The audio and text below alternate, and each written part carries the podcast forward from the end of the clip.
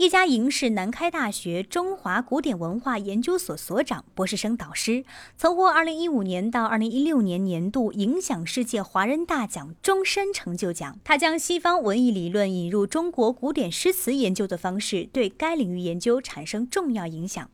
面对古典诗词在当今社会的传承情况，叶嘉莹认为，古典诗词蕴含着民族生生不息的力量，是不会消亡的。叶嘉莹表示，中国的古典诗歌有一种最宝贵的特质，即蕴含着一种新发感动的力量。因为中国古人作诗会融入自己的身世经历、生活体验、理想意志等等，他们将敏锐的观察和深厚的感情诉诸于诗歌，从而使之充满对于宇宙万物、人间社会的种种赏爱和关怀。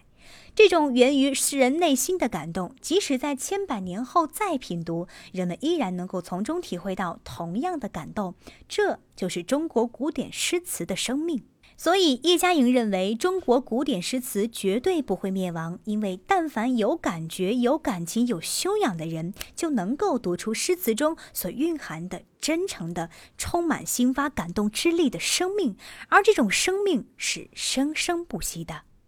此外，易佳莹认为，人们如果能在童年时代就学会诵读和吟唱古诗，不仅能成为一个富有爱心、对社会和人类都更为关怀的人，也能使他们在学习中更富于联想和直观的能力，从而获得更为突出的学习能力。魔师意见，每晚九点准时更新。